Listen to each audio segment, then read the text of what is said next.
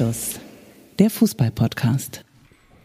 Ich möchte gleich mal mit einem Vorschlag für die Anstoß-Playlist einfach mal beginnen. Und zwar, was hältst du von, und jetzt fange ich schon wieder so ein bisschen an zu ärgern, aber ich muss sagen, ich bin voll motiviert. Ich glaube, das wird eine richtig gute Folge. Schreib schon mal auf, alles hat ein Ende, nur die Wurst hat zwei. Stefan Remmler? Ja. Mhm. Da müssen wir natürlich auch noch mal ganz kurz über den FC St. Pauli sprechen. Ah, das hat mit St. Pauli zu tun. Und ich weiß gar nicht, das ist irgendwie mir so reingespült worden. Ich habe neulich eine Doku gesehen im NDR-Fernsehen über den Stadtteil Winterhude. Die älteren Anstoßfans werden sich an das noble Viertel noch erinnern. Und zwar sang der, der eine Ruderer das Lied von Freddie Quinn, Deine Heimat ist das Meer. Deine Heimat ist das Meer. Also es wird maritim. Ich komme mit dem Schreiben gar nicht hinterher. Ihr seid nicht nur in der Derby-Woche, sondern ihr seid in einer richtig derben neuen Folge. Wir sind mal wieder im Arbeiterviertel. Wir sind bei Michael Augustin zu Hause. Dort, wo man locht wird, da wo Anstoß, wo man noch für Anstoß wahre Arbeit leisten tut. Du sprichst so ein bisschen durch die Blume, ne? Soll ich die Tulpen mal ein bisschen zur Seite schieben? Ja. Ja? Apropos Tulpen, wollen bist, wir jetzt du, ein Bier du, trinken oder bist nicht? Bist du Allergiker? Äh, ich weiß nicht. Äh, einige haben jetzt ja so Problem, Probleme mit äh, Gräsern, Pollen und so. Tulpen sind, glaube ich, harmlos. Ne? Die stehen nicht in Verdacht, äh, Niesen oder Schnupfen oder oder oder feuchte rote Augen auszulösen. Es gibt ähm, ja auch die die schwarz-gelben äh, Fußball äh, ja Pragmatiker möchte ich jetzt mal sagen, die haben eine Allergie gegen die Meisterschaft. Auch darüber werden wir sprechen. Das sind harte Themen. Ne? Wir ja. reden heute über Krankheiten, auch ja. über Meisterallergien. Ähm, da wir ja gerade mit in der Redaktionskonferenz sind, ähm, was hältst du davon? Heißt die Folge, wenn es für Dada immer härter kommt oder wenn es für Dada immer härter wird? Oder wenn die Berg- und Palfahrt weitergeht, weil wir hatten doch mal die Folge, wenn die Berg- und Palfahrt endet, dann geht sie jetzt ja weiter. Ich, ich finde das gut. Das, das Leben ist hart, aber Pal ist härter. Die Bierfrage will ich mit dir klären. Also, ich nehme eins. gerade eben, gerade eben ist er noch so ein bisschen um den Kühlschrank herumgeschlichen und hat gesagt, so, also alleine trinke ich jetzt kein Bier, jetzt steht hier ein Bier auf dem Tisch. Ach herrlich, Auge. Hamburger Hell. Ja, es wird natürlich eine Folge, ich meine, die ganze Welt hat schon zurückgeblickt. Cheers. Und was müssen wir ja sagen in der vergangenen Folge? Da haben wir noch euch die Mannschaftsaufstellung präsentiert. Und wir haben noch ganz groß den Namen Opa Meccano geschrieben. Ja, Opa Meccano.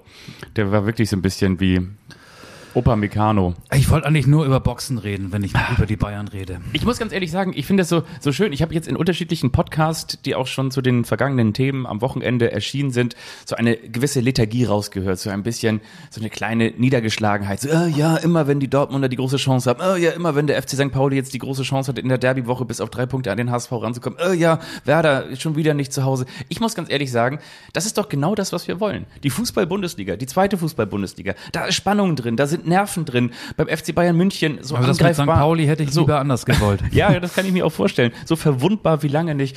Ich freue mich auf eine richtig gute Folge, weil endlich ist so richtig Gesprächsstoff da. Ich freue mich doch Cheers. auch. Wollen wir noch kurz unsere Namen sagen? Ja. Mir gegenüber sitzt von Tulpen eingerahmt Fabian Wittke, der gerade einen Schluck aus der Bierflasche genommen hat und Jetzt musst du mich vorstellen. Du bist der Tulpengeneral von Anstoß, das ist Michael Augustin. Aber kein Feuerbiest. Am Wochenende noch in den Stadien unterwegs gewesen. Sonnabend, Abend, Abend, Abend fürs Fernsehen in Osnabrück und am Sonntag, Sonntag, Sonntag, Sonntag für NDR 2 und die ARD Hörfunkwellen wahrscheinlich im Weserstadion, richtig? Ja, für die ganze Welt eigentlich. Für die ne? ganze Welt, ja. ja. Das, das ist schon so. Äh, apropos Welt, Weltstadt, Hauptstadt, Berlin. Wollen wir in Berlin starten? In Berlin. Paul Dardai, er war nie weg, aber er ist wieder da. Paul Dardai, der zum dritten Mal jetzt als Retter Hertha BSC übernehmen muss.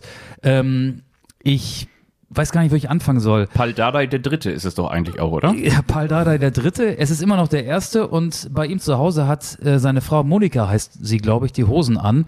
Ähm, die hat gesagt, als er vorsichtig vorfühlte, äh, darf ich nochmal, die wollen mich wieder haben. Ja, wenn es sein muss, äh, wenn es dir gut tut, wenn du das willst, mach doch einfach. Er hat aber einen neuen kleinen Hund, deswegen ist er wohl auch so ausgeglichen und hat die letzte eine Entlassung war es ja eigentlich nicht. Er musste nur den Weg wieder frei machen als Cheftrainer der Profis. Ähm, damit ganz gut kompensiert und verkraftet, dass er sich so einen kleinen niedlichen Wauwau angeschafft hat und der muss jetzt auf Papa Pal, auf sein Herrchen erstmal verzichten. Die sehen sich dann nicht so oft. Aber ich habe mir viele Gedanken über Hertha BSC gemacht. Äh, die ganzen Fantasie, Millionen, Trilliarden, keiner weiß ja genau, wie viel Geld Lars Windhorst ähm, in den Verein gespült hat. Das ganze Geld, was Hertha BSC verbrannt hat, mehrere hundert Millionen Euro Ich glaube offiziell knapp 400, ne? Irgendwie so 370 und ein paar zerhackte. Äh, Ich, ich weiß nicht. Also ich verliere da komplett den Überblick. Ja. Es war sehr, sehr viel Geld. Hertha BSC hätte fantastische Möglichkeiten gehabt, wenn die Berliner in ChatGPT investiert hätten. Dann hätten sie sich äh, einen Trainer mit KI, mit künstlicher Intelligenz züchten können und dann, dann wären sie ganz weit vorne gewesen. Dann hätten sie auch nicht wieder Paul Dardai von der VIP-Tribüne auf die Trainerbank zurückholen müssen. Ja, das ist definitiv so.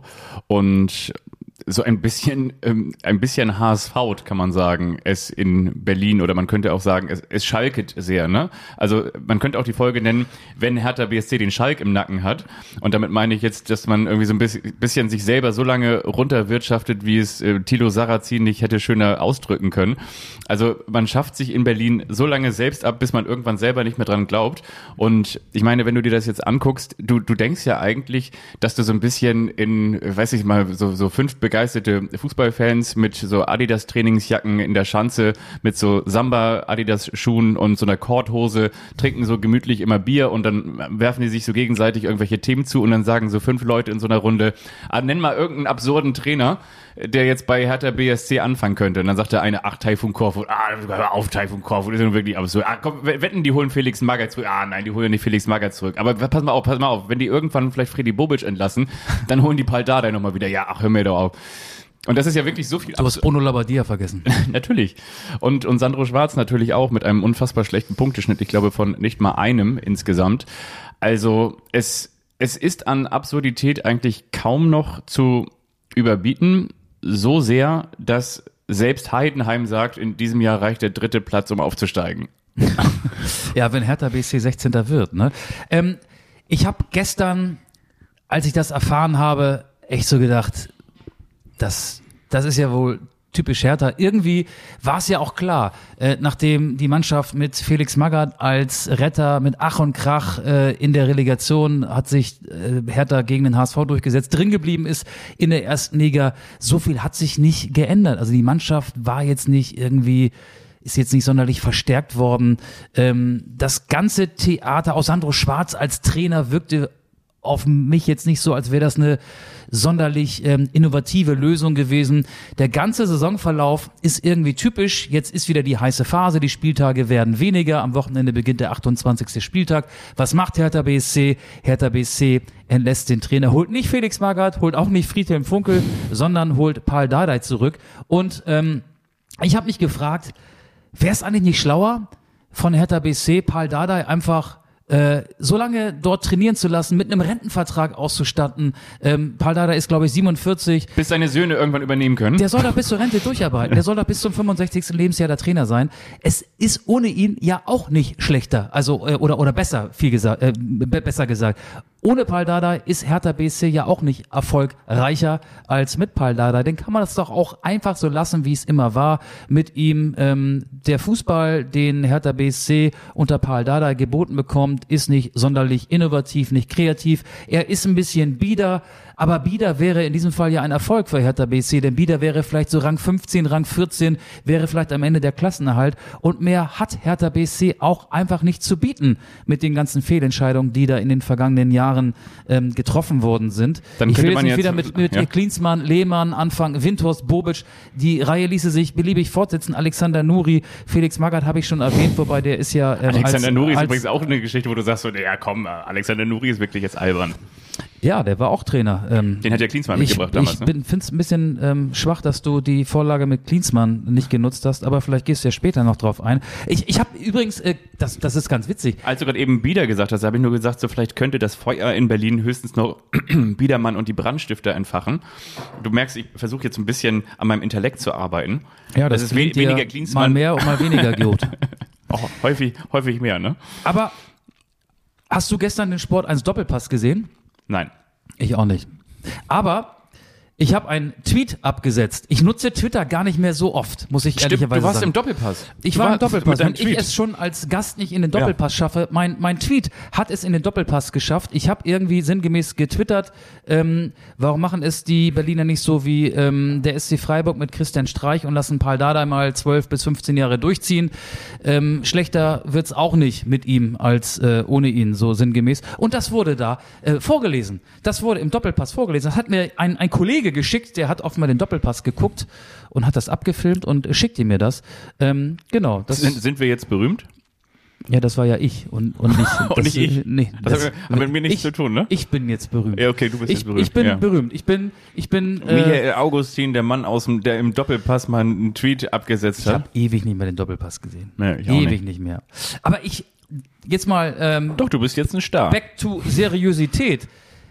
Wir, so- sind, wir, so- wir, sind wieder wer. so abwegig ist doch die Idee gar nicht. Ne? Was spricht gegen 10, 12, 13, 14 Jahre da bei Hertha BSC? Also so eine Streich-Ära oder so eine Finke-Ära, wie man sie vom SC Freiburg äh, kennt, wenn sie eh immer wieder Dardai einsetzen und wenn Dardai eh wieder die die Kuh vom Eis, die äh, äh, das das Kind, was in den Brunnen gefallen ist, retten muss, äh, erfinde noch mehr floskelhafte Bilder. Wenn Dardai immer einspringen muss, um letzten Endes dann doch wieder Hertha BSC zu helfen, warum dann nicht langfristig auf Dardai setzen? Du meinst ich so glaube, langfristig, dass er irgendwann einfach dann der Dalai Lama ist von Hertha BSC?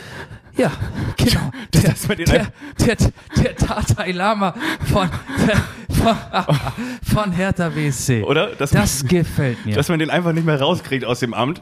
Zwei Schluck Bier ist dann. Nee, nee, da ist noch was drin. Da ist noch was bis drin. Er irgendwann, War schon so gut drauf. Bis er dann Nicht irgendwann die, die D-Jugend auf Zunge küsst und dann sagt man irgendwann so, nee, komm, jetzt müssen wir ihn doch Ja, was war da endlich los? Das habe ich bei Fest und Flauschig gehört, dass der Dalai Lama Ja. seine Zunge rausgestreckt haben soll und Ja. ein Kind soll seine Zunge, sollte seine Zunge berühren. Ja, küssen, glaube ich, ne? Ja. Das ist pädophil. Das ist schon wirklich pädophil, definitiv. Ähm, bei Paul Dardai oder beim Dardai Lama könnte man noch sagen, das wäre dann die hässliche Fratze des Fußballs. Aber ansonsten, nein, du hast natürlich völlig recht. Also du hast natürlich wirklich recht. Und zwar geht es ja auch darum, um auf Identität zu setzen. Und ich meine, wenn wirklich einer für Hertha BSC steht, möglicherweise auch noch Kevin Prinz Boateng, obwohl ich dem wiederum die Trainerfähigkeit absprechen möchte. Ich meine, nur weil du so ein bisschen draußen rum Ronaldust, heißt das noch lange nicht etwas mit deiner Trainer- oder Führungsqualität zu tun. Der hat in der Relegation gegen den HSV laut Felix Magath und laut Selbstauskunft beim ja. Rückspiel die Aufstellung gemacht und hat die Kabinenansprache gemacht. Also unterschätze nicht die Motivationsfähigkeiten und die Trainerfähigkeiten von Kevin Prinz Boateng. Und ich habe gesagt, dass Kevin, du machst heute die Mannschaft Aufstellung gegen unseren Gegner, gegen meinen alten HSV. Ja, so, so, so war es damals. Ich meine, das ist doch dann, auch das ist doch eigentlich der komplette Wahnsinn, ne? Also Aber du- es hat ja in dem Fall zum Erfolg ja, geführt. Ja, aber auch zum, ich meine, wirklich zum Erfolg geführt. Aber wenn du ich meine, in der- HSV, da müssen wir jetzt nicht wieder die, das Relegationsspiel aus dem letzten Sommer raus, der HSV gewinnt da in Berlin und, Ja, und verliert in Hamburg. Ja, So. durch, was, Standardtore. was war das hier nicht? ähm, Boyata Bo- und Plattenhardt. Ja. Standards. Ganz, ganz dolles Ding. Ähm, Felix Magger, du hast ihn eben imitiert, ich kann es nicht, aber ich möchte ihn zitieren. Ähm, Felix Magger hat sich natürlich bei Sky heute auch dazu geäußert, dass Paul Dada jetzt äh, Sandro Schwarz als Hertha-Trainer abgelöst hat. Ähm, und Dada hat ja auch gesagt, äh, bei Magath wurden Tag und Nacht Standards trainiert. Standards haben Hertha gerettet. Du kannst davon ausgehen, dass Dada mit Hertha in den nächsten Trainingseinheiten Standards, Standards, Standards trainieren wird. Äh, er wird natürlich jetzt in den paar Wochen äh, seine spielerische Linie nicht durchdrücken können, aber Standards kann man immer in relativ kurzer Zeit eintrainieren. Und Felix Magath, darauf wollte ich eigentlich hinaus, hat gesagt, Hertha hat nichts dazugelernt, ist nach der Rettung gleich wieder in alte Muster verfallen. Bang! Er hat auch gesagt, man muss dort alles alleine machen. Es gibt keinerlei Unterstützung. Bang! Und er hat gesagt, als wir damals gegen Augsburg und Stuttgart zwei Spiele hintereinander gewonnen haben, waren alle wieder sofort euphorisch, anstatt weiterzuarbeiten. Bang!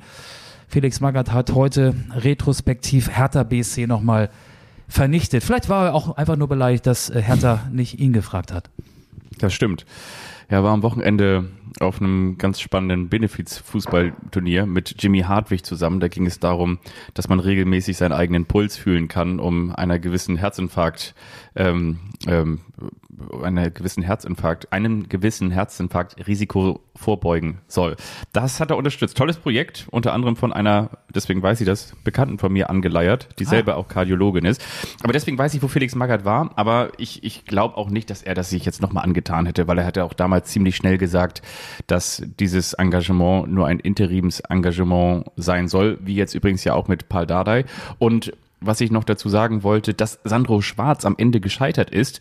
Denk mal daran, was unser gemeinsamer Kollege und, und Freund gesagt hat, der damals Sandro Schwarz zu Mainzer Zeiten begleitet hat. Er hat gesagt, das ist ein unfassbar sympathischer, empathischer, nahbarer Typ. Und ich finde, dass, wenn du das umdrehst, warum ist ein empathischer, nahbarer, cooler Typ und äh, sympathischer Typ, warum ist der nicht erfolgreich? Weil wahrscheinlich diese Mannschaft Schlecht zusammengestellt Ja. ist. ja, weil es da ähm, ordentlich rumwolfsburgt in Oder weil Davy Selke inzwischen bei Köln spielt. Und möglicherweise Hertha nicht mehr helfen Ja, kann. weil weil diese Mannschaft natürlich auch einfach kein Gesicht hat und sich die wenigsten Spieler mit dem Verein identifizieren. Und ja, dann, dann holst du Sandro Schwarz, der das wahrscheinlich wirklich so ein bisschen ähm, kumpelig, sage ich jetzt mal, angeht und sagt so, komm, äh, wir sind ein Team und wir, wir schaffen das. Und die sagen, wir sind hier gar nichts. Wir leben hier in einer großen, schönen, geschichtsträchtigen Stadt, verdienen hier ein bisschen ähm, überdurchschnittlicher als äh, bei anderen abstiegsgefährdeten Vereinen. Aber wir sind hier sonst gar nichts. Ach, ich weiß nicht. Ich glaube, du hast vorhin den Quervergleich zum HSV gezogen. Man kann das ja so ein bisschen vergleichen, wenn du erstmal so in diesen Negativstrudel reingeraten bist. Einmal Relegation beim HSV waren es äh, zwei Spiele, die dann in der Relegation glücklich ausgegangen sind. Also ich rede von Fürth und Karlsruhe und irgendwann äh, vor fünf Jahren ist der HSV dann doch in die zweite Liga abgestiegen. Das ist so ein, so ein Prozess, der dann irgendwann nicht mehr aufzuhalten ist. Es kostet auch unwahrscheinlich viel Kraft und damit meine ich nicht nur die physische Belastung, äh, sich in einer Saison, die dann am Ende mit Relegation 36 Spieltage hat, zu retten. Ähm, das Ganze drumherum, ständig werden entscheidende Figuren entweder auf der Sportdirektorenebene oder im Trainerbereich ausgetauscht. Das ist nicht gut, darunter leidet eine Mannschaft, da kann nichts wachsen und das ist das Problem, was Hertha BSC auch hat. Ähm, ich bin gespannt, wie es am Wochenende im Olympiastadion aussehen wird. Da werden viele Zuschauer kommen, denn die Bremer die Werder-Fans wollen mit 20.000 Bremern zum Auswärtsspiel bei Hertha BSC im Olympiastadion aufschlagen. Das war gestern ein großes Thema im Weserstadion. Ich war da beim 1 zu 2 gegen Freiburg und äh, Werder spielt ja noch gegen vier Champions League-Kandidaten, beziehungsweise jetzt nur noch gegen drei. Freiburg war auch einer, das Spiel ging verloren. Ich habe das Restprogramm äh, vorgelesen neulich und habe gesagt, Achtung, ich, hab, ich Genau. war der Mahnonkel. Und jetzt kommen Hertha und Schalke, Ja. zwei Abstiegskandidaten. Und wenn die Bremer bei Hertha BSC gewinnen, dann werden sie damit wahrscheinlich 20.000 Fans feiern können. Das, ist, das war wirklich ein Riesenthema, auch in der Choreografie, bevor die dann ähm, gestern gestartet wurde, wurde mit einem riesengroßen Transparent darauf aufmerksam gemacht, alle nach Berlin. Das war das Motto und ähm, ja, bei, bei Werder Bremen, um jetzt ähm, kleinen Exkurs zu gestern zu machen, äh, bin ich nach wie vor davon überzeugt, dass die Bremer drin bleiben. Sie haben immer noch acht Punkte Vorsprung vor dem Tabellen 16. Aber ich glaube, ich habe das auch schon mal vor einigen Wochen angedeutet. Der Kader hat keine Tiefe. Niklas Füllkrug ist mit Wadenproblemen ausgefallen. Der konnte gegen Freiburg nicht eingesetzt werden. Sein Vertreter Maximilian Philipp hat getroffen sein allererstes Tor für Werder geschossen. Ähm, aber am Ende ist es dann so, die Freiburger haben innerhalb von fünf Minuten das 0-1 in ein 2-1 gedreht und dann kommt von Bremen nicht mehr so viel. Dann werden Schmidt und Schmid eingewechselt, dann kommt Erin Dingschi, der hat jetzt in 47 Bundesligaspielen ein Tor geschossen oder in 47 Spielen in der ersten und zweiten Liga für Werder Bremen und dann wird Amos In Mainz damals. Ja, relativ äh, sein erstes oder Ja, zweites ja, Spiel gleich, ja. ne? Da war er Torschütze. Und so, und dann wird Amos Pieper eingewechselt. Der ist 1,92 groß, ist Verteidiger, aber ist da Mittelstürmer und turnt da vorne im Strafraum rum. Das ist dann äh, Brechstange und natürlich, wenn so Halbchancen da sind, begehrt das Publikum auf. Die Unterstützung ist großartig. Dann wird's laut im Weserstadion. Aber das war jetzt die neunte Heimniederlage für Werder Bremen in der aktuellen Saison.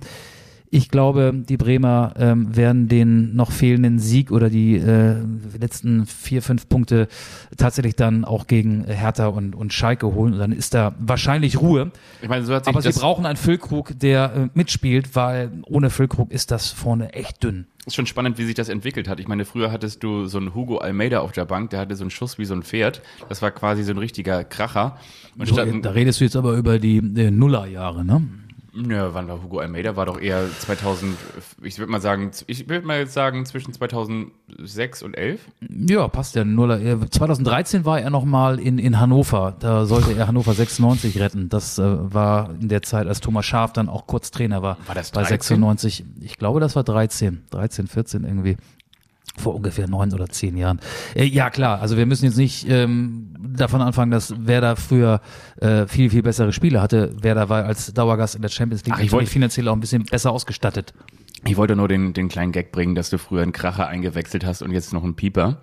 Aber, aber so ist es ja tatsächlich. Und ähm, ähm, mich hat das auch ein bisschen, ich habe beide Spiele gesehen am Sonntag in voller Länge.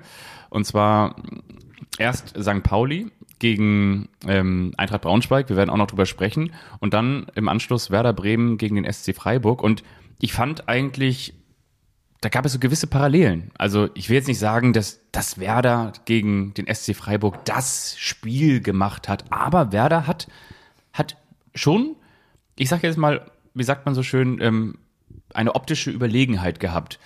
Aber der SC Freiburg hat es wirklich, und jetzt kommt wieder so eine alte Floskel, im Stile einer Spitzenmannschaft, im, im Stile einer Mannschaft, die für sich reklamiert, sogar noch den, den Champions League Platz von Union Berlin anzugreifen und in jedem Fall im kommenden Jahr in der Europa League zu spielen. Die, die haben das einfach super gekontert. Die haben das einfach super gekontert und, und Werder hatte, die haben gemacht und getan, gemacht und getan, genauso wie der FC St. Pauli auch. Die haben auch gemacht und getan. Die haben munter nach vorne gespielt und am Ende hatten sie einfach, genau, im entscheidenden Drittel in den, in den letzten 30 äh, Prozent des Spielfeldes vor dem Tor von in, entweder Marc Flecken oder ähm, ähm, wie heißt er, Ron Torben Hoffmann. Das war beides halt dann, dann am Ende mit ähm, Jojo Eggestein und mit ähm, Philipp und Duxch einfach zu wenig. Ja, wobei Philipp, glaube ich, sein bestes Spiel gemacht hat für Werder Bremen. Vielleicht sogar das beste Spiel in den vergangenen Jahren. Also seitdem der in Freiburg weg ist, läuft's ja auch nicht. Der war in Dortmund, der war in Moskau. Moskau, in Wolfsburg, ist im Januar dann leihweise von Wolfsburg nach Bremen gewechselt. Ich fand Werder vorne auch nicht so effektiv. Also Philipp hatte zwei Chancen. Aus einer ist ein Tor entstanden. Das war dieser Konter. Da wurde er von Bittenkurt super freigespielt. Dann gab es so einen ganz tollen Seitfallzieher von ihm. Ansonsten waren das keine zwingenden Möglichkeiten. Werder hat jetzt 54 Gegentore nach 27 Spielen. Das ist eine Menge. Werder Ja. hat die letzten sechs Spiele, glaube ich, immer zwei Gegentore hinnehmen müssen. Ähm, kassiert viele Tore nach Flanken. Das war ja auch gestern so. Lukas Höhler, der irgendwie früher in Werder-Bettwäsche geschlafen hat, hat ja das Ausgleichstor vorbereitet, das Siegtor dann geköpft und das ist dann ja Super schon, Kopfball, ne? schon, schon zu einfach. Ne? Und dann ähm, fehlt Werder auch die Klasse, um so, einen- so einen Rückstand mit spielerischen Fähigkeiten aufzuholen. Diese Hektik, die war dann auch da. Es gab sechs Minuten Nachspielzeit, aber es war jetzt nicht so, dass es da irgendwie Nee. ganz viele Chancen noch gab und dass Freiburg sich irgendwie auf dem Zahnfleisch über die Ziellinie gerettet hat. Es war ein, ja, glücklicher Sieg vielleicht, aber unterm Strich war es dann auch zu wenig von Werder. Aber jetzt kann man auch sagen, ähm, mit Füllkrug wäre Werder in diesem Spiel gegen Freiburg sicherlich auch Außenseiter gewesen. Es war eine erneute Heimniederlage, aber gegen eine Mannschaft, die einfach aus einer ganz anderen Tabellenregion kommt. Du hast es gerade gesagt, die Freiburger machen sich noch Hoffnung darauf, die Champions League zu erreichen. Und äh, Bremen ist, und das vergessen einige, ist ein Aufsteiger. Bremen ist ein Aufsteiger in die erste Liga, hat in der Hinrunde sehr stabil gepunktet, hat jetzt eine Schwächephase, aber immer noch acht Punkte Vorsprung vor dem VfB Stuttgart. das häufig zitierte Schneckenrennen. Bevor wir uns damit beschäftigen, ob Robert Glatzel möglicherweise der Nachfolger von Niklas Füllkrug an der Weser wird und warum Brazzo Hassan Salihamidzic auch nur auf die Transferideen kommt, die wahrscheinlich jeder äh, Zwölfjährige, der hin und wieder mal FIFA spielt, auch kommt, äh, können wir auch gleich drüber sprechen. Wir müssen aber natürlich noch über genau das, was ich gerade eben angedeutet haben, sprechen, ähm, habe, sprechen, dass es eine richtig neue äh, Spannung gibt in der Fußball-Bundesliga. Nicht nur, weil die Dortmunder zu doof sind oder zu schwach sind, sondern weil die Bayern eben auch nicht stark genug sind und weil die, die Bayern eine echte echte Vereinskrise haben auf unterschiedlichen Ebenen, wie sie sie so schon seit Ewigkeiten nicht mehr gehabt haben. Und ähm, ich meine, wie gesagt, angefangen Sicherlich mit dieser Wachablösung, über die wir auch gesprochen haben. Julian Nagelsmann wollte mit einem breiten Kader und viel Rotation drei Wettbewerbe bespielen, hat den vollen Fokus auf die Champions League gesägt, äh, gelegt. Acht Spiele, acht Siege. Ähm, hat aber auch festgestellt, dass äh, wenn du ganz viel rotierst, die äh, Kaderbreite nicht ausreicht, also keinen ausreichenden Umfang hat. Und äh, dann hat man am Ende ihm das nicht zugetraut, hat Thomas Tuchel geholt, der, der sagt, okay, ich, ich setze jetzt auf andere Tugenden und ähm, verspielt eigentlich so innerhalb von 14 Tagen die gesamte Saison. Und am Ende Eigentlich kann man sagen, dass der aus anderthalb Wettbewerben rausgeflogen ist. Also aus dem Pokal definitiv und nach dem 0 zu 3 Ein bei Dreiviertel, Manchester oder? City vielleicht auch ein sieben Achtel, ja. Ja. Also ja, der hat einfach die Wettbewerbe oder den Wettbewerb, der aus Sicht der Bayern am wichtigsten ist, verspielt. Also er natürlich nicht alleine. Ich weiß nicht, ob äh, Bayern mit Nagelsmann äh, da ähm, besser abgeschnitten hätte vom Ergebnis her.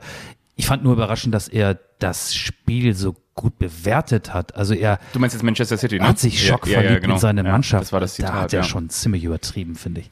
Genau, da musste er natürlich irgendwie was machen und und zwar, äh, ich sage jetzt mal in allererster Linie, wie sagt man so schön, seinen Arsch retten. Also er musste natürlich jetzt erstmal sagen, ich meine, ich äh, ja, also ich will erstmal den Satz zu Ende führen. Also ich will damit sagen, musste natürlich erstmal sagen, ja, okay, ähm, meine Mannschaft, die ich so eingestellt habe, die hat hier ein ganz gutes Spiel gemacht und am Ende waren es die Schlüsselsituationen. Und das ist natürlich auch etwas, was überall durchrauscht, wenn ähm, die Struktur oder wenn das Fundament oder wenn das ganze Gebilde halt wackelig steht. Und zwar ähm, muss man ja auch ganz ehrlich sagen, fängt es hinten im Tor an. Ähm, Sommer, Jan Sommer, seit dem Wechsel äh, von Borussia Mönchengladbach zum FC Bayern München gefühlt eine halbe Klasse schlechter, strahlt sicherlich hinten nicht die Sicherheit aus. Das wiederum Ihm fehlen ein paar Zentimeter, das wird ihm zu das, das, Verhängnis. das sagt man immer so, aber ich meine, mit diesen aber fehlenden alle, Zentimetern. alle, alle, die das sagen, vergessen, in welcher Verfassung Manuel Neuer, das ist ja sein letzter Eindruck, bei der WM in Katar gewesen ist. Manuel Neuer, ich bleibe dabei, hat ein höchstens mittelmäßiges, eher ein schwaches Turnier für Deutschland gespielt. Das ist mein letzter Eindruck von Manuel Neuer. Wer garantiert denn, dass Manuel Neuer in der aktuellen Phase besser gewesen wäre als Jan Sommer? Also ich finde, den jetzt so ähm, Gar nicht, ins die- Achtung zu Nee. stellen, ein bisschen schwierig. Gar nicht. Ich will das überhaupt nicht an Sommer festmachen. Ich will nur einfach sagen, das geht durch alle rein. Das fängt hinten bei Sommer an, der eben nicht die unhaltbaren hält, sondern die manchmal eben auch haltbaren reinlässt und hin und wieder auch so ein bisschen ähm, Uwe Gospodarek bis Olli Reck mit, mit im Gepäck hat. und das ist ein hartes Urteil. Ich glaube, ihm fehlen bei oder ein bisschen, bisschen Christian Fiedler ist auch noch mit drin. ihm, ihm fehlen da vielleicht echt so acht bis zehn Ich, Zentimeter. we- ich weiß gar nicht, ob es die Größe ist, weil wie gesagt, die, das, über die Größe hat man in Mönchengladbach nie gesprochen. Ich habe dieses Spiel damals gesehen, als Jan Sommer diesen Elfmeter gehalten hat gegen Kilian Mbappé bei der Fußball-Europameisterschaft 2020 im Jahr 2021. Ein überragendes Turnier gespielt. Das ist ein überragender Torhüter, da müssen wir überhaupt gar nicht drüber der war sprechen. auch in der aktuellen Saison super, als er noch ich, für ich, Gladbach ich will nur spielte. sagen, das überträgt sich ja trotzdem aber auch in die Mannschaftsteile, weil du ganz genau weißt, hast du einen mitspielenden Torwart oder hast du keinen? Kannst du den mal eben so anspielen oder hast du eben nicht dieses Grundvertrauen? Dann spielst du als Innenverteidiger nochmal den Querpass und spielst eben nicht nochmal hinten raus oder schlägst den Ball auf die Tribüne. Ballverluste auf hohem Niveau sind das genau die entscheidenden Momente. Upamecano macht dann natürlich auch irgendwie äh, Fehler da hinten drin und ähm, so geht es durch alle Mannschaftsteile und wenn du ohnehin ja eine Situation hast und du hast ja ohnehin eine Situation, in der noch ganz viel Feinstaub in der Luft ist, weil ganz viel Staub aufgewirbelt wurde, weil du dich ja eben vom Trainer getrennt hast und das habe ich glaube ich auch schon mal in diesem Podcast erzählt. Ich habe ein wirklich total interessantes Interview mit Kai Havertz gelesen über die Zeit unter Thomas Tuchel beim FC Chelsea, als er ja aus dieser Mannschaft nach Lampard dann am Ende den Champions League Sieger gemacht hat. Der hat gesagt, ja, der ist halt, der ist halt besessen, aber der sagt dir halt auch, wenn du Fehler machst. Und der sagt ja zum Beispiel dann auch nicht zu Upamecano, ähm, das, was Edin Terzic über Gregor Kobel gesagt hat. Ohne Gregor Kobel würden wir jetzt gar nicht als Tabellenführer nach München reisen, sondern ähm, nur weil wir Gregor Kobel haben, haben wir jetzt eben auch diese Möglichkeit und deswegen kann er auch mal patzen. Ein Thomas Tuchel sagt über ein Upamecano, das hätte ich ihm nicht zugetraut. Und das ist schon, damit will ich nur sagen, der nimmt seine Spieler dann nicht aus der Schusslinie. Und ähm, das, das verunsichert natürlich auch eine Mannschaft und du brauchst erstmal so ein gewisses Grundvertrauen und das hast du nicht da. Und ähm, letztendlich kannst du es, finde, finde ich, durch, durch alle Riegen schieben und wie, so- wie so ein bisschen bei so, einem- bei so einem Zahlenschieber ähm, in, in jeder Reihe ähm, hast du eigentlich mehr Probleme als, äh, als soll. Der Kader ist falsch zusammengestellt. Du brauchst eigentlich einen, das haben wir jetzt auch festgestellt, du brauchst eigentlich einen, einen richtigen Neuner in diesem Spielsystem. Was du geholt hast, ist ein, ein Außenspieler, ein Flügelspieler. Du hast mit Manet so eine Art Königstransfer geholt. Du hast irgendwie versucht mit Gravenberg und Masuari und äh, wie sie alle heißen, außer mit Delicht hast du, glaube ich, die Breite des Kaders nicht verstärkt. Und ähm, hast letztendlich jetzt einen, einen Trainer, der das ausbügeln muss, der aber wiederum davon lebt, dass er sehr, sehr, sehr, sehr, sehr, sehr detailliert arbeitet. Und das mit einem Kader, der eben noch nicht zu 100 Prozent folgt. Das ist, glaube ich, das ganz große Dilemma. Und dann kommt so ein, so ein, so ein ähm, 1 zu 1 raus, bei dem am, am Ende dann sogar Thomas Tuchel sagt gegen Hoffenheim, das war heute gar nichts. Ja, und äh, das Hoffenheimer Tor ist ähm, nach einer Schwalbe von Kramaric entstanden. Ja. Freistoß hat er selber versenkt. Und das Problem bei Tuchel ist ja auch, den treffsichersten Spieler lässt da draußen. Sadio Mané, Volltreffer, mitten rein ins Gesicht von Leroy Sané und der spielt nicht, obwohl er so gut treffen kann. Das ist ja der Aufreger, der ähm, nach dem 0 zu 3 bei Manchester City an die Öffentlichkeit geraten ist. Es gibt eine undichte Stelle in der Kabine des FC Bayern, das war auch unter Nagelsmann so. Da sind taktische Details an die Öffentlichkeit geraten, waren in der Bild zu sehen, abgedruckt und die Bild war ja auch die erste oder die Bild hat diesen diesen Eklat, diese ähm, handgreifliche Aktion von Manet gegen Sané ja auch veröffentlicht. Und äh, es war ja ähm, damals, als Nagelsmann noch Trainer war, von der Maulwurfs-Affäre die Rede. Ein Maulwurf ist doch eigentlich so ein kurzsichtiges, ähm, blindes Tier, das sich bei Tageslicht selten an die Oberfläche traut, das sich eher im unteren Erdreich, ähm, Herr Grabowski, schöne Grüße, äh, zurechtfindet.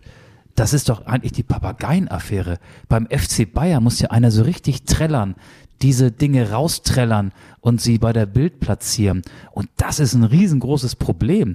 Das hatte Nagelsmann nicht im Griff, das hat Tuchel in dieser kurzen Zeit auch noch nicht in den Griff bekommen. Und ähm, ich, ich, ich finde es irgendwie witzig, ähm, dass sowas passiert. Ähm, diese Aktion von Manet an, an Sané, das ging ja auch auf dem Spielfeld schon los. Der Laufweg hat nicht gepasst. Die haben sich da irgendwie über ein paar Meter äh, vor, vor vielen, vielen lauten Zuschauern angepflaumt. Du hast gemerkt, bei den beiden stimmt die Chemie nicht oder die Chemie nicht, wie man in Bayern sagen würde. Äh, ja, und jetzt dieser Eklat, der halt schön breit getreten wurde in der Öffentlichkeit, weil es eine undichte Stelle, einen zwitschernden Papagei gibt in der Bayern-Kabine. Und das ist, glaube ich, aktuell neben den sportlichen ähm, Fehlentwicklung das größte Problem, weil die Qualität der Bayern würde reichen, um Meister zu werden. Mehr geht ja nicht mehr. Wir müssen, glaube ich, nicht darüber reden, dass 0 zu 3 äh, gegen Manchester City nach dem Hinspiel eine zu große Hypothek ist. Die Bayern werden das Rückspiel nicht mehr wuppen am Mittwoch. Sie haben ein vergiftetes Teamklima und das ist aus meiner Sicht das größte Problem, das der FC Bayern aktuell hat. Ja, genau. Und er war natürlich auch dann immer am stärksten, wenn er nicht rotiert hat und wenn irgendwelche Trainer die Rotationsmaschine angeschmissen haben, dann, dann wurde das immer auch äh, medial großartig begleitet. Dieses, oh ja, jetzt wird aber mal rotiert auf zwei, drei Positionen mit Veränderung. Eigentlich war der FC Bayern München immer ein eingespieltes Team und das ist er jetzt nicht mehr und deswegen ist er verwundbar aber eben auch nicht von Borussia Dortmund. Ja, eben. Verwundbar, aber nicht angreifbar, Genau. weil äh, das, ich finde, das war so das bemerkenswerteste Statement des Wochenendes. Edin Terzic, der sichtlich angefasst war, der vor jedes Mikrofon getreten ist nach diesem späten Ausgleichstor in Stuttgart, nach diesem 3 zu 3 beim VfB. Äh, auch ihn möchte ich zitieren, irgendwie, er hat äh, nochmal dieses Spiel gegen Werder Bremen angesprochen, zu Hause, dass die Dortmunder nach 2 zu 0 Vorsprung noch mit 2 zu 3 verloren. Da dachte man, jetzt hat man alles gesehen im Fußball. Schlimmer kann es nicht mehr werden. Und dann kommt heute, Zitat Terzic. Und ähm, auf dem Niveau ging es halt weiter im ZDF Sportstudio, ARD Sportshow, Sky, überall, auch in der Pressekonferenz. Der war richtig schockiert von dem Auftreten seiner Mannschaft, weil er die Chance logischerweise erkannt hat, in dieser Saison Meister werden zu können. Und ich glaube, ähm, das ist ja auch der Trend der, der frühen Phase in dieser Saison. Die Dortmunder sind ja mit einem Sieg nach dem anderen ins Jahr 2023 gestartet. Auch die Mannschaft hat diese Chance gewittert. Aber jetzt, wenn es drauf ankommt, sind sie einfach nicht da. Selbst dann nicht, wenn die Bayern nicht da sind. Und das ist ja seit Jahren so. Und das war im Prinzip die Selbstaufgabe von oberster Stelle vom Trainer. Ich will ihm das aber gar nicht verübeln, weil das ist eine menschliche Seite gewesen. Da war jemand so enttäuscht Ja. und er konnte diese Enttäuschung nicht verbergen, indem er sich in irgendwelche Floskeln rettet und irgendwelche taktisch ähm, geprägten Aussagen in die Mikrofone sagt. Das war einfach mal ganz ehrlich, er hat sein Innerstes nach außen gekehrt und er hat zu 100 Prozent recht und hat das ausgesprochen, was seit Jahren alle Experten, Fans, Beobachter über Borussia Dortmund sagen. Ja, total. Und ich finde, das macht ihn total sympathisch, dass er eben dann nicht professionell in dem Sinne so nach dem Motto, was muss ich mir jetzt zurechtlegen, was wollen die Leute hören, wie kann ich meine Mannschaft verteidigen? Nein, er hat gesagt, so Leute, ich bin jetzt einfach mal ehrlich, ich bin jetzt einfach mal emotional und jetzt lasse ich einfach mal genau das raus, weil man, darf ja auch eine Sache nicht vergessen. Bevor der BVB so fulminant, fulminant in, in dieses Jahr gestartet ist, war er ja wiederum auch von einer Schwächephase betroffen und zwar ähm, kurz vor der WM-Pause. Und dass du eben, jetzt wird hier nochmal fleißig Wasser nachgeschenkt, und dass du aber eben trotz dieser vielen Schwächeperioden immer noch die Möglichkeit hast, deutscher Meister zu werden und dass die Bayern dir nicht enteilen, dass du sogar als Tabellenführer nach München fährst. Ja, das ähm, spricht natürlich auch für sich, beziehungsweise spricht für eine, ich will nicht sagen nie dagewesen, aber sehr, sehr lange nicht dagewesene Chance, deutscher Meister zu werden. Und wenn du das denn in Unterzahl gegen den VfB Stuttgart nach 2 zu 0 Führung herschenkst, Machst das 3 zu 2 in der Nachspielzeit, bekommst in derselben Nachspielzeit den Ausgleichstreffer. Karim Adeyemi, hast du gehört, was der gesagt hat? Der Nee. wurde auch im ZDF Sportstudio auf diese Spielentwicklung angesprochen. Der wirkte auch einigermaßen ratlos und sagte dann den Satz, weiß ich auch nicht, da müssen Sie den Trainer fragen.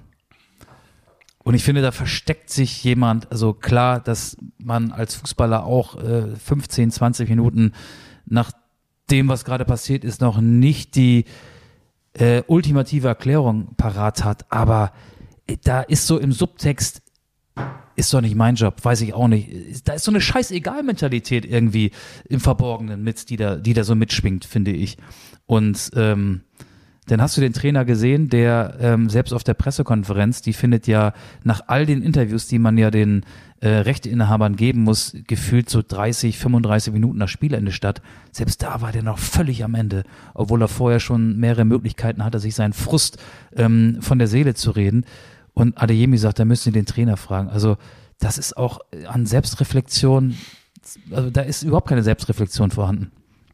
Nee, und da finde ich, klafft dann auch die Außenwirkung und die Selbstdarstellung extrem auseinander. Es ist natürlich total einfach, da irgendwie, und jetzt will ich jetzt auch nicht so, so klingen wie, wie so ein, wie so ein ähm, schlecht gealterter oder sehr, sehr, sehr gut gealterter äh, ähm, Medienbeobachter, der dann irgendwie sowas sagt, so, ja, weiß ich, so, Thomas Gottschalk hat ja übrigens jetzt auch so einen Instagram-Account, also so, so will ich jetzt nicht rüberkommen. Aber ich finde, es ist halt einfach so, weißt du, du, du ähm, inszenierst dich natürlich schon auch über die sozialen Medien und ähm, stellst dich von mir aus auch zurecht, so als, äh, als schillernder Star und als, äh, weiß ich, äh, als upcoming ähm, Nationalspieler da und hat ja auch wirklich fantastische Tore geschossen und auch in der Champions League und war ja auch zwischenzeitlich wirklich richtig, richtig, richtig gut drauf. Und äh, sagt ja auch so irgendwie, ich, ich mache hier irgendwie noch einen Laber-Podcast nebenbei und dafür habe ich Zeit und so. Aber dann erwarte ich auch von einem Spieler, dass der auch mal was sagt. Dass der halt auch sagt, dass, dass er, ähm, weiß nicht, en, en, entweder enttäuscht ist oder dass er ähm, von seiner Mannschaft mehr erwartet oder dass der ein bisschen mehr Verantwortung übernimmt oder dass er auch irgendwie sauer auf sich selbst ist. Aber du musst doch für irgendetwas einstehen. Ja, Du, du mu- musst doch für irgendwas einstehen. Du musst, genau, und du, du musst ja auch ähm, davon ausgehen, dass das, was du sagst, bei den Fans auch eine Wirkung erzielt. Und wenn ich Fan von Borussia Dortmund wäre und diese Aussage mitbekommen hätte, dann wäre meine Interpretation gewesen, dem ist alles scheißegal. Ja, So. ja. Aber jetzt hast du gerade Konkurrenten von uns schlecht gemacht. Du hast gesagt, er macht einen Lava-Podcast. Die machen wir ja auch, ne? Worüber wollen wir weiter labern? Wollen wir über, über die zweite Liga, über das Versagen der beiden Hamburger Clubs sprechen? Müssen wir ja. Müssen wir, Müssen ne? wir ja. Ich meine, wir sind hier mitten in der Derby-Woche und ich habe heute mehrere Autos, tatsächlich ist jetzt kein Witz, mit, mit Autofahren gesehen. Mit HSV-Rauten Autofahren. Ähm, und Hier in Hamburg? hier in Hamburg. In welchem Stadtteil? Das war einmal in Barmbek Süd und einmal, wo habe ich die andere Autofahne gesehen? Ich glaube in Eppendorf. Autofahren? Ja. Mit der Raute? Ja. Auf dem Dach. Hast du mal geguckt, ob die TÜV-Plakette noch aktuell ist? Kannst du sagen. Ja, sonst hättest du den Wagen aus dem Verkehr ziehen können. Nee, aber ähm, ja, wir können ja chronologisch vorgehen. Der HSV hat am Samstagabend das Topspiel beim ersten FC Kaiserslautern mit 0 zu 2 verloren. Ähm, und hat auch da, so ähnlich wie Werder Bremen gegen Freiburg, offensiv nicht viel auf die Reihe bekommen, muss man ehrlicherweise sagen. Und diese Körperlichkeit, die der FCK ja auch spätestens durch die Hereinnahme von Terence Boyd mit auf den Platz gebracht hat, tat dem HSV auch nicht gut. Ludovic Reis ist sicherlich einer der besten und konstantesten HSV-Spieler in der kompletten Saison. Aber der hat ja beide lauterer Tore eingeleitet. Das Eintreffer hat er eingeleitet, weil er an der Seitenaußenlinie den Ball nicht hat über die Linie laufen lassen, weil Tim Walter allen Spielern einbläut, wir ähm, hauen die Bälle nicht einfach raus, wir lösen alles spielerisch. Und das ist bei ihm im Kopf wahrscheinlich so verankert, dass er in der Situation nicht einfach mal die äh, logische Lösung äh, in Erwägung gezogen hat, sondern versucht hat, den Ball auf der Linie im Spiel zu halten. Und das war dann im, unterm Strich das Verderben für den HSV. Aber das ändert nichts daran, dass Tim Walter immer noch sehr selbstbewusst daherkommt. Es gibt ja dieses Zitat, ich weiß nicht, wie viel Prozent Ironie und wie viel Prozent Ernsthaftigkeit da drin steckten. Er wurde ja bei Sky, glaube ich, gefragt. Ich habe das Spiel bei Sport 1 gesehen und habe das Zitat dann erst später in den sozialen Netzwerken, sprich bei Twitter wahrgenommen. Du weißt sicherlich, worauf ich hinaus will. Er wurde darauf angesprochen, ob er sich dann am Folgetag, sprich gestern Sonntag, auch das Spiel von St. Pauli gegen Braunschweig angucken würde. Zitat Tim Walter, ich gucke keine zweite Liga. Ja. Also, ich sag mal so, natürlich, wenn das jetzt irgendwie Ironie war, dann war sie sehr, sehr trocken. Und wenn es jetzt einfach mal so ein flapsiger Spruch war oder vielleicht wollte er auch ein bisschen provozieren, weil er ist ja so ein bisschen der, der Lautsprecher, haben wir auch schon häufiger drüber gesprochen, dann, dann hat er das auch erreicht. Aber ich, ich glaube, ich glaube, dass es genau so ist, dass es genau so ist und dass er dann durch seine Analysten sich diese Spieldaten reinholt und ähm, letztendlich weiß er natürlich etwas, aber ich finde, so, so ein Zitat rauszugeben, also sowas zu sagen und so eine, das dann im Raum stehen zu lassen, das ist ja auch nicht so, dass man sagen kann, so, ich weiß jetzt nicht, wie er es gemeint hat, aber so ein bisschen Klopp-esk. Ähm, in jedem Fall war es irgendwie originell. Nee, ich finde, äh, Klopp ist, ähm, sondern es war ich, halt unangenehm. Ich, ich fand es prollig unangenehm. Genau. Prollig unangenehm. Ja. Und das würde ich, beides würde ich mit Jürgen Klopp nicht in Verbindung bringen. Nee, Weder genau. prollig noch unangenehm. Das, das meine ich ja. Es gibt ja dieses, dieses, dass du irgendwas im Raum stehen lässt und das ist dann irgendwie originell, das würdest du dann eher so von Jürgen Klopp erwarten. Und äh, so ein Zitat rauszuhauen, ich gucke keine zweite Liga, das, das schwingt so viel mit. Und selbst wenn er es anders gemeint hat, aber ich meine ganz im Ernst, dann, dann brauchst du andere, äh, andere Mediencoaches oder whatever.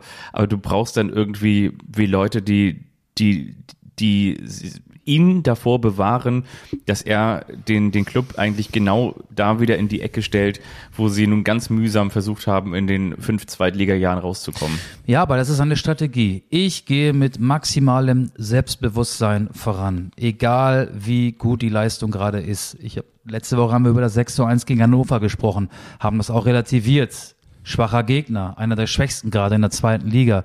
Ähm, die Spiele davor waren nicht gut, ja, das Unentschieden in Düsseldorf, aber der HSV hatte bis zum Spiel gegen Hannover von den vergangenen fünf Spielen nur eins gewonnen.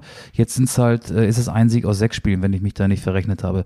Äh, seht mir bitte nach, falls ich da äh, auf dem Holzweg bin. Aber ich glaube, der HSV ist gerade, ähm, was die Anzahl der Siege angeht, ähm, ein bisschen in, in Rückstand geraten, hat ja auch den zweiten Platz an Heidenheim abgegeben, ist Tabellendritter.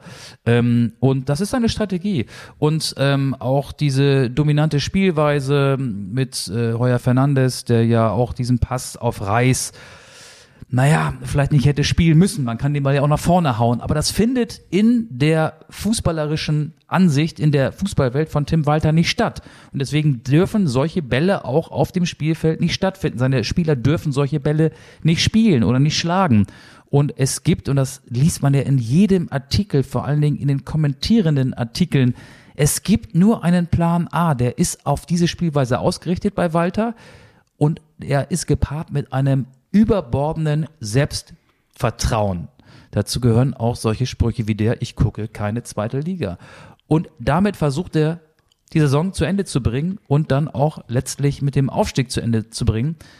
Wenn es klappt, ist er der Held, dann werden sie ihn äh, auf Händen tragen. Wenn es nicht klappt, ist er der Erste, der seinen Rücktritt erklären wird. Ja, glaube ich auch. Weil die Energie kannst du keine dritte Saison aufbringen. Ich war heute. Er ist dann ja auch, und das muss man ja sagen, und das sage ich jetzt ohne ketzerisch das zu formulieren oder dem einen ketzerischen Beigeschmack zu geben, er ist dann ja auch gescheitert. Weil es ist ja genau das erklärte Ziel gewesen, aufzusteigen. Und dass du mal in der Relegation, ja, okay, ne, dass du da mal verlierst, aber dann haben sie sofort gesagt, alles klar, dann nächstes Jahr. Und wenn du jetzt eben, weiß nicht, ich sag jetzt mal Heidenheim, Darmstadt oder den ersten, den ersten FC, äh, den oder FC, den FC St. Pauli. Fortuna Düsseldorf musst du jetzt auch mit aufziehen. eigentlich, Ja, Nach genau. dem Wochenende. Ja, wenn, genau, wenn du die dann halt äh, vor dir lässt und du dahinter bleibst, dann hast du wenig Argumente, vor allen Dingen nicht mit dem Kader. Es ist ja klar, dass die mentale Belastung zunimmt. Auch Darmstadt 98 hat verloren. Ähm, der FC St. Pauli hat verloren. Da können wir jetzt schon fast den Schwenk ans Millantor machen. Ähm, auch das war irgendwie, ich bin ja, habe ich ja letzte Woche auch gesagt, sehr, sehr skeptisch gewesen, auf was diese Siegesserie angeht, weil die zehn Siege am Stück nicht alle mit überzeugendem Fußball zustande gekommen sind. Da war auch Glück, da war auch Matchglück dabei. Da waren richtig schlechte Spiele dabei. Auch das gegen Jan Regensburg, Hansa Rostock, Glück mit Schiedsrichterentscheidung. So ist der Auswärtssieg in Paderborn beispielsweise zustande gekommen. Jetzt kommt Eintracht Braunschweig ans Millantor. Immanuel Ferrei, der beste Spieler von Braunschweig, ist nicht dabei. Der HSV rollt mit dieser Niederlage den schwarz ähm, Teppich aus. Der Ball liegt quasi, um in der Fußballersprache zu bleiben, auf dem Elfmeterpunkt. St. Pauli muss verwandeln, wäre auf drei Punkte an den HSV rangerückt, hätte mit einem Sieg am Freitag im Derby nach Punkten gleichziehen können mit dem HSV. Was wäre das gewesen? Das wäre ähm, das, das Ende wäre es ja noch nicht gewesen, aber das wäre der vorläufige Höhepunkt einer unfassbaren Aufholjagd gewesen. Und dann steht es nach, nur ein, nach einer Minute 0 zu 1 gegen Braunschweig. Multhaupt trifft und nach 25 Minuten nach dem Tor von Winsheimer steht es 2 zu 0 für Eintracht Braunschweig am Millantor. Das war irgendwie mit Ansage, weil nicht nur die Trikotfarbe von St. Pauli braun ist, sondern auch das, was im inneren Teil der Hose war.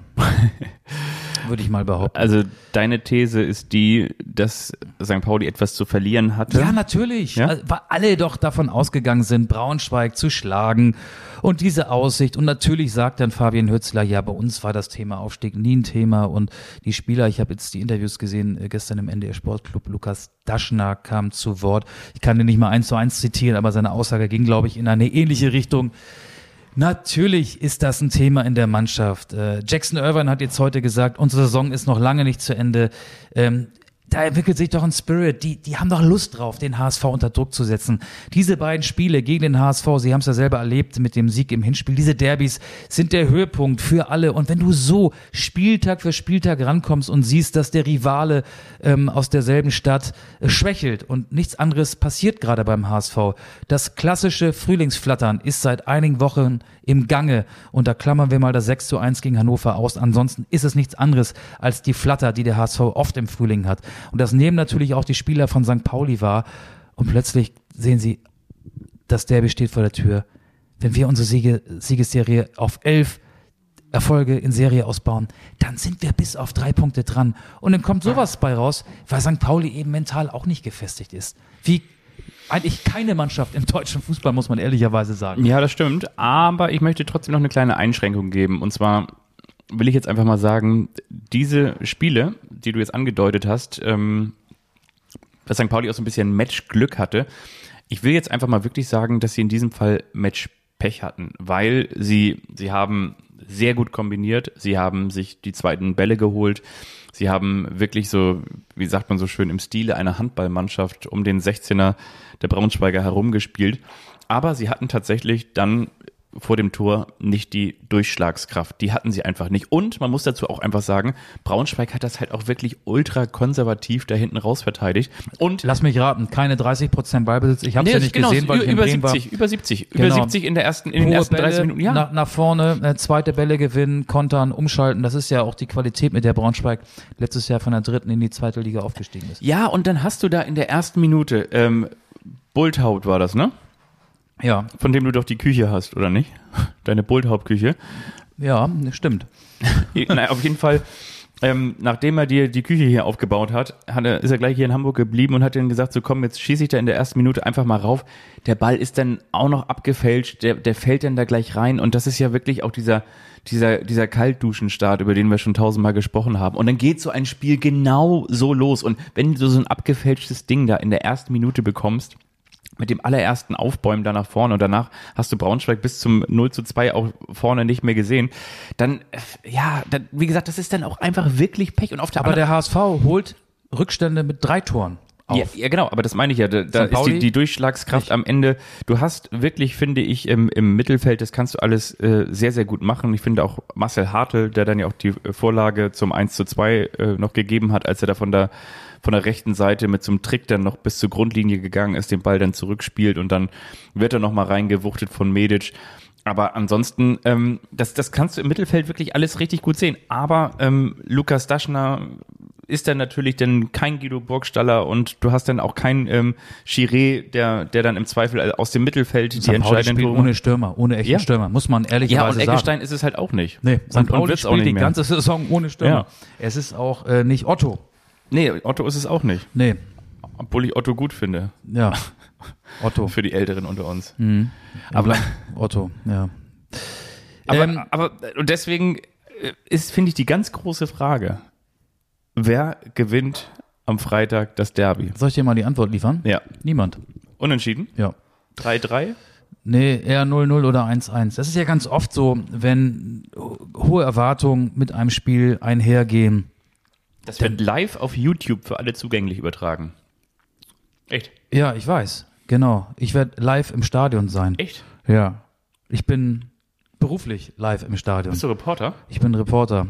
Aber ich glaube, ich werde kein so gutes Spiel sehen. Das ist ja, darauf äh, wollte ich gerade hinaus, oft so, wenn man sehr viel von einem Spiel erwartet, ähm, dann ist es meistens enttäuschender. St. Pauli, wenn wir jetzt mal die zwei Gegentore gegen Braunschweig ähm, ausklammern, spielt ja eine defensiv sehr gute Rückrunde. Seitdem Fabian Hürzler da ist, hat die Mannschaft jetzt mit den zwei Toren von gestern fünf Gegentore hingenommen in diesen elf Spielen. Und ähm, der HSV hat was zu verlieren.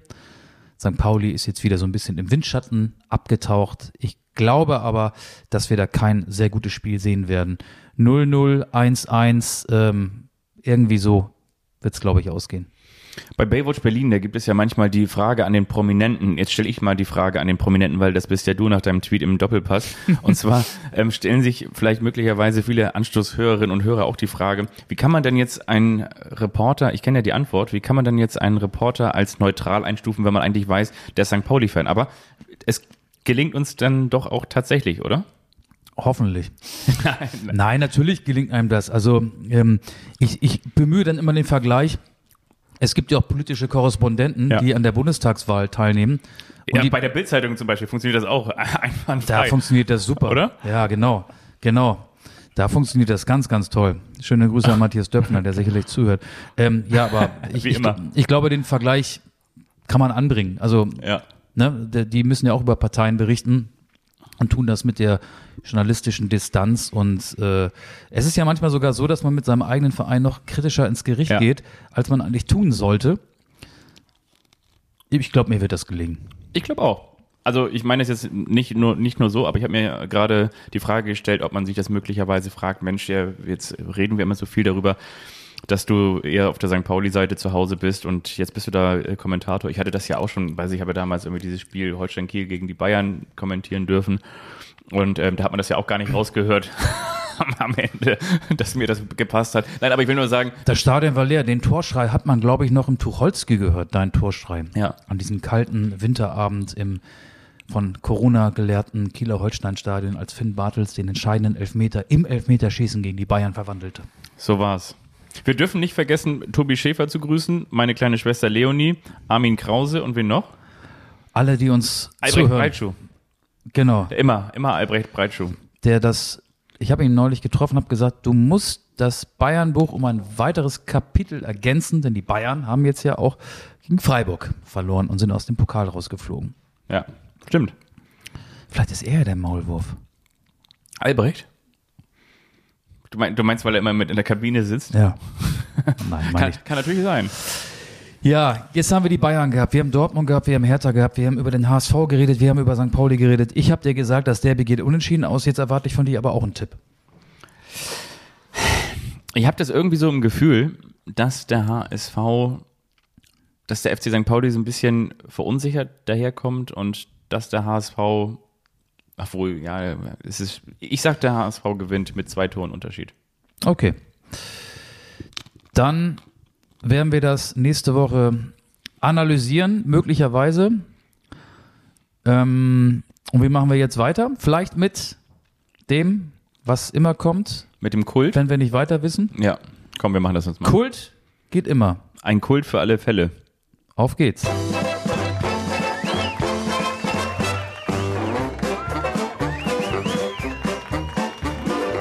Das ist der eine, der überrascht den anderen. Und wiederum der andere, der weiß nichts davon. Das ist der eine, der überrascht den anderen. Und wiederum der andere, der weiß nichts davon.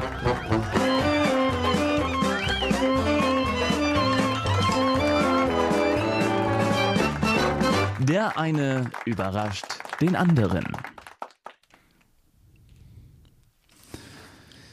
Ja. Du darfst entscheiden, weil du Gast bist. Gast ist König. Magst du mich zuerst überraschen oder möchtest du zuerst von mir überrascht werden? Ich möchte zunächst von dir überrascht werden. Dann kann Okay. ich das hier mal ganz kurz hier vorbereiten. Mein Notizzettel ist gleichzeitig die Aufstellung von gestern. Werder Bremen, guck hier, so sieht das aus. Geil. Gelb heißt, Spieler sah gelbe Karte, grün sind die Bremer, rot sind die Freiburger. Und diese Aufstellung ist ja so, dass die Rücknummern und die Namen erwähnt werden auf der Aufstellung. Und einige Spieler haben ja nicht nur einen Namen, sondern mehrere Namen. Jetzt machen wir ein kleines Spielchen. Also, mehrere Namen ist ja klar, ne? Also Erik, Maxim, Choupo-Moting, da ist dann Maxim der zweite Vorname. Der spielt aber weder für Werder noch für Freiburg. Du sollst mir sagen, welche der Spieler, die ich dir gleich vorlese, haben mehrere Namen und wenn ja, welche? Ja, ist angekommen. Im Tor mit der Nummer 1 bei Werder Bremen, Jerzy Pavlenka. Heißt der nur Jerzy Pavlenka oder hat der vielleicht noch einen zweiten Vornamen? Er heißt ähm, Jerzy Thomas Pavlenka. Nee, er heißt Jerzy Pavlenka. Zumindest auf dieser Aufstellung. Okay. Ich kann nur Quelle Aufstellung, die gestern Abend von den Mitarbeitern Werder Bremens verteilt wurde. Das ist meine Quelle. Mit der Nummer drei Anthony Jung. Heißt nur Anthony Jung. Richtig. Mit der Nummer vier Niklas Stark.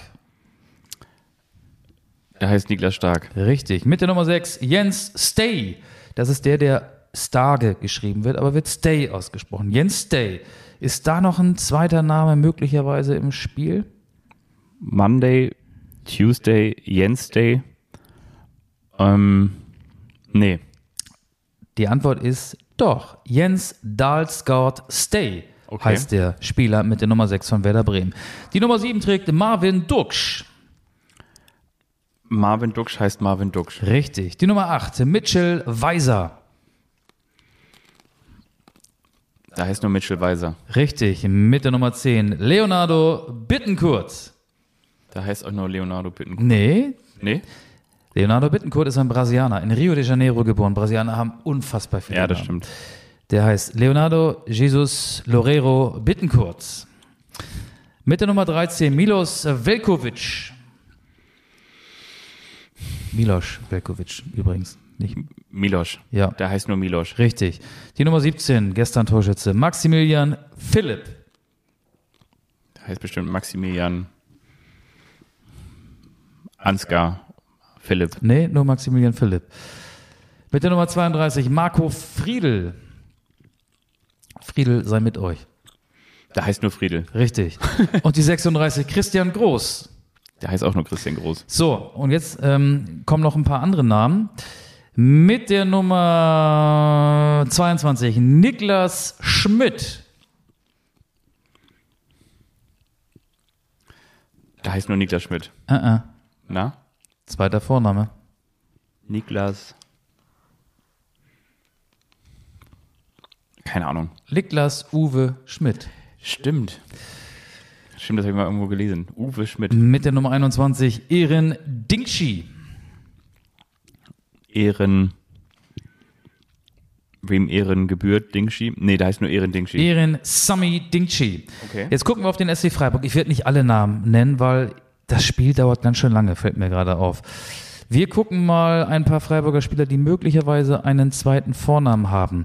Mit der Nummer 33, ich wurde gestern nicht eingewechselt, aber ich heiße Noah Weishaupt. Gibt es da einen weiteren Vornamen? Wahrscheinlich ja. Noah Raphael Weishaupt. Mit der Nummer 8, schön, dass ich wieder da sein darf. Ich habe zehn Jahre für Werder Bremen gespielt. Maximilian Eggestein. Da heißt nur Maxi Eggestein. Richtig. Mit der Nummer 28, Weltmeister von 2014 und WM-Held von 2022. Da hat er seine ersten WM-Spiele gemacht. Matthias Ginter. Stimmt. Ähm,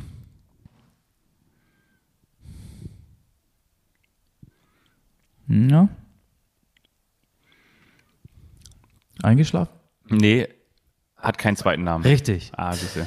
So, finde ich noch einen mit zweiten Namen, das wäre ja ganz gut. Ach, weißt du was, das ist doch nicht so spannend, das Spiel. nee, echt. Aber schön, dass du selber drauf kommst. Ja, das, das, das macht nicht so viel Spaß. Ich dachte, das würde mehr Spaß machen. Ähm, ich könnte dir noch vorlesen, Cheftrainer Christian Streich, Ole Werner. Weißt du, die Assistenztrainer, wer ist, kleines Quiz an dieser Stelle, wer ist einer von drei Co-Trainern beim SC Freiburg unter Christian Streich? Einer, der Bruns. ja, Florian Bruns. Richtig. Du kennst ja Ole Werner schon seit Ewigkeiten. Du hast mit seinem Bruder zusammen Fußball gespielt. Ole Werner hat insgesamt vier Co-Trainer. Nenne mir einen. Sind auch Leute aus dem Umfeld von Holstein Kiel. Das könnte es für dich leichter machen. Hannes Drews. Richtig. Ja, Patrick Kohlmann. Und ähm, hier na, Bremser noch. Nee, Patrick Kohlmann, Günther Stocksreiter und Tom Zichon sind die weiteren. Bremser ist in Kiel geblieben. Da gab es so das Duell Bremser gegen Hacking oder, oder Kiel gegen Nürnberg am vergangenen Wochenende. Ah ja, stimmt, Ja. stimmt, stimmt, stimmt, stimmt. Genau. Ja, hast recht. Ähm, ja, du, ich, ich bin auch durch. Äh, Ich habe ich hab schon bessere Sachen fabriziert in dieser Findest Rubrik. Ja, sorry, war nicht so doll. Äh, spult gerne vor. Nee, jetzt nicht mehr. Jetzt kommt ja deins und das wird euch vom Hocker hauen. Das wird euch wirklich vom Hocker Da hauen. wackeln Also, die Gläser, die leeren Bierflaschen auf dem Tisch. Hast du noch? Ich könnte dir auch ein zweites anbieten, wenn ich eins hätte. Ich habe Alles keins mehr. pass mal auf, ich ähm, öffne das jetzt hier mal rucki zucki. Und zwar geht es bei mir darum, um Spieler. Wir sind ja in der Derby-Woche, Woche, Woche, Woche. Und wir wollen jetzt Spieler erraten. Nein, nicht die sowohl als auch beim HSV und beim FC St. Pauli gespielt haben. 26 habe ich heute recherchiert. Ich kann sie dir alle aufzählen. Eben nicht, das wusste ich doch. Sondern wir kümmern uns jetzt um Spieler, Marek Treges, die in Hamburg Thomas Hinz, geboren Andreas wurden, Reinke, Michael Mason. Das sind so die, auf die man nicht auf Anhieb kommt. die, die in Hamburg geboren Emerson. wurden, aber weder für den FC St. Pauli noch für den HSV gespielt haben. Ja, da gibt's wahrscheinlich eine Menge. Ich habe mir jetzt mal so fünf rausgesucht. Ich spiele noch immer aktiv Patrick Ovomoyele. Fußball. Also der, der spielt nicht aktiv, nee. Ich spiele noch immer aktiv Fußball. Ich wurde geboren am 12. Juli 1993.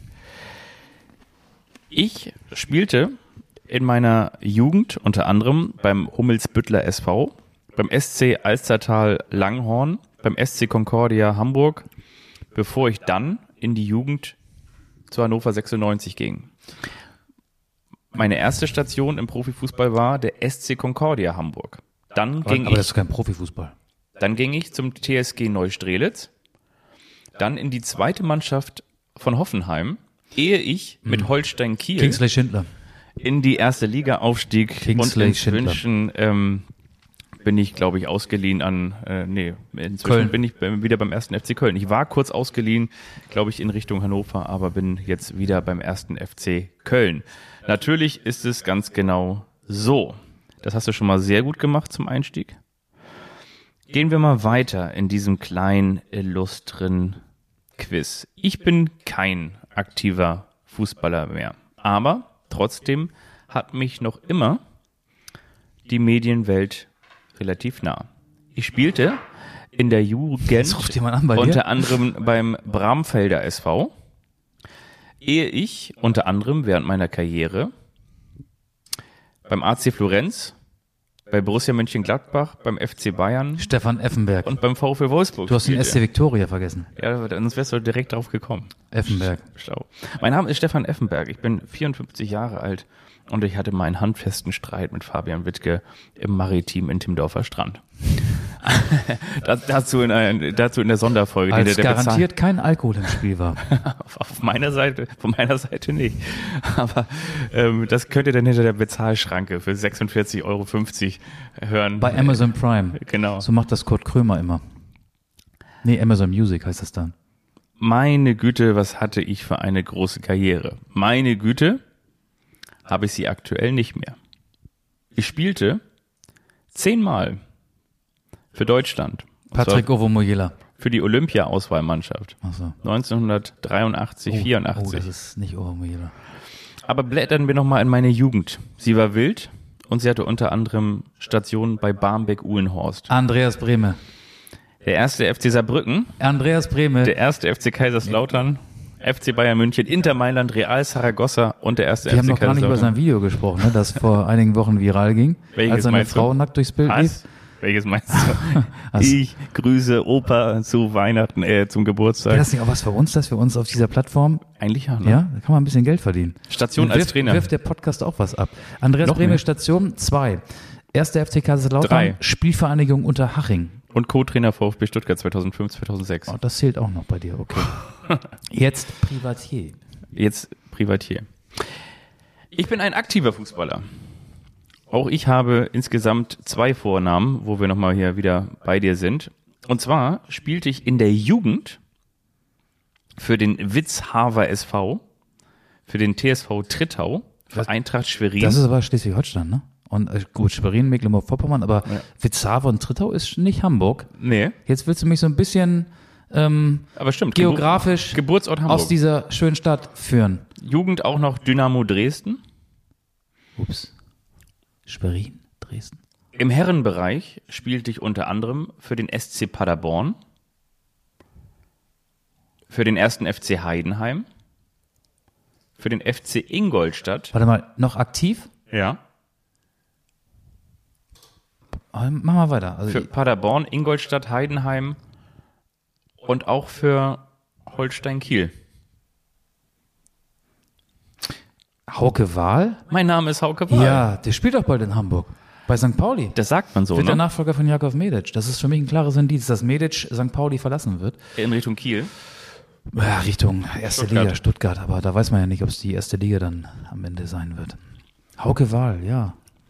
Wir haben die Stunde geknackt. Der war in Schwerin und in Dresden? In der Jugend, ja. Okay, das hatte ich nicht gewusst. Und dann Holstein Kiel, Der Herrenmannschaft, Captain von Kiel geht von Bord. geht vom Bord. Hast du noch einen?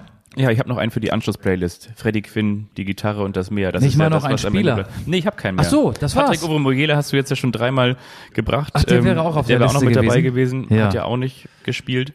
Hättest du noch einen aus dem Kopf? Also es gibt natürlich auch noch ähm, Es gibt ganz viele, die in der zweiten Mannschaft von St. Pauli oder in der zweiten des HSV gespielt haben oder in der Jugend. Die habe ich nicht alle drauf. es gibt unter anderem auch noch GD. Kennst du den auch noch? Ja, Ka Karim Freiburg. GD, der mal in Freiburg war, ne? Genau. Ja. Der ist auch in Hamburg geboren worden. Es gibt auch noch so ein paar Spieler, die jetzt, keine Ahnung, was irgendwo in, in Osteuropa spielen, von denen ich selber noch nie was gehört habe. Ich glaube, damit hätte ich jetzt dich und unsere Zuhörenden äh, gelangweilt. Die habe ich ja schon gelangweilt mit dem Quiz, was bei mir heute komplett in die Büchs ging. Ich, ich, fand, das, ich fand das richtig gut. Ja? Ich, ich, ich schneide ich schneid mir das raus dir- aus der Folge. Wollen wir noch, die, wollen Ja. wir noch den Dopingbeauftragten raten? Ja, bitte. Der vom SC Freiburg heißt Jochen Gruber Mhm. und Werder Bremen hat zwei. Adis Lovic Mhm. und Laura Kersting. Laura Kersting ist übrigens auch Physiotherapeutin und Adis Lovic auch. Und der Physiotherapeut beim SC Freiburg heißt auch Uwe, also wie Niklas Uwe Schmidt, Uwe Vetter. Und der zweite heißt Markus Behrens. Wir wünschen euch eine schöne Woche. Nein, ich fand, ich fand, das, ich fand das wirklich sehr schön.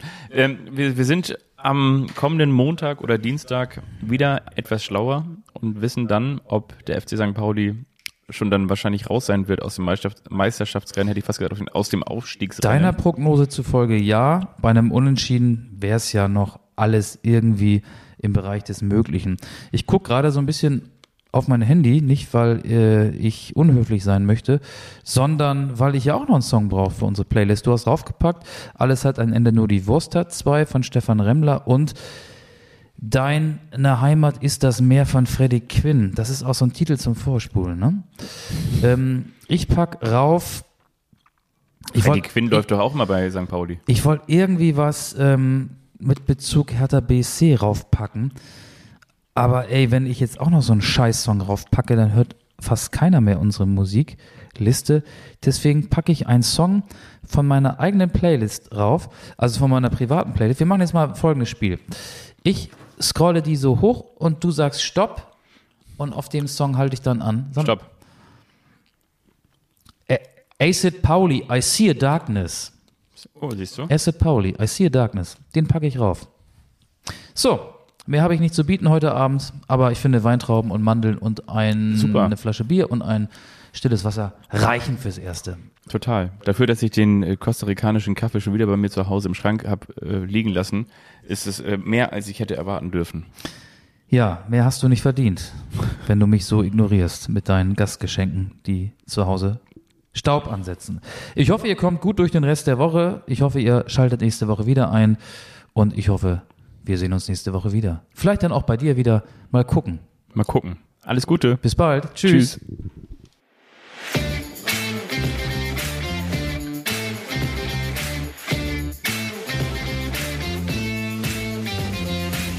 Anstoß, der Fußball-Podcast.